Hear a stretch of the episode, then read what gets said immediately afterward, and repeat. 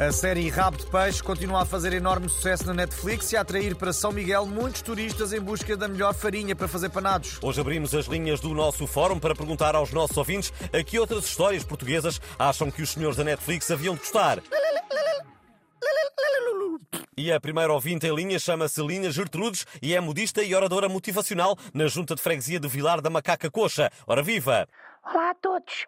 Eu acho que podiam fazer uma nova adaptação das aparições de Nossa Senhora. Mas em que os pastorinhos eram a Júlia Palha, o José Condessa e a Margarida Corceiro. E estavam todos de fato de banho e a Nossa Senhora aparecia em cima dos sapatos Louboutin e contava-lhes o segredo para conseguir mesa no restaurante da moda e para manter a pele e o cabelo hidratados, não é? Fica a ideia, muito obrigado. Liga-nos agora ao ouvinte Rui Paulo de Refegos da Gordalhufa. Muito bons dias.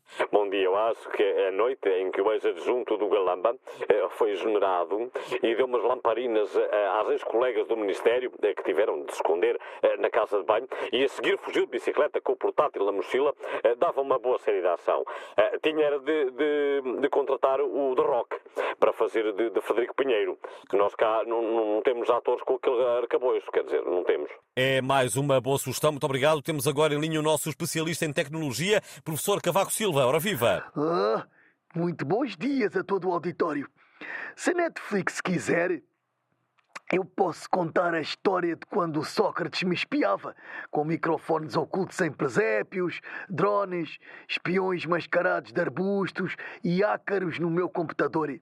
Dava uma série de espionagem melhor que o 007. Ah! Pois claro que dava. Muito obrigado pelo seu contributo, com o qual fechamos hoje este fórum. Para a próxima vamos perguntar se acha que houve doping entre os marchantes do bairro da Bica que venceu este ano o concurso das marchas de Lisboa. E a nossa ficha técnica vai esta semana ser lida pelo Presidente Marcelo, que tem sempre muita vontade de dizer coisas. Bom, o Portugal X é um programa com António Machado e o Manuel Marques. Os textos são da Patrícia Castanheira e a sonoplastia foi esta semana do César Martins.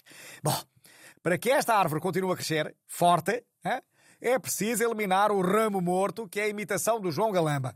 Não vale a pena insistirem, porque o original já não vai durar muito tempo no governo. Bom, pensem nisso. Ah!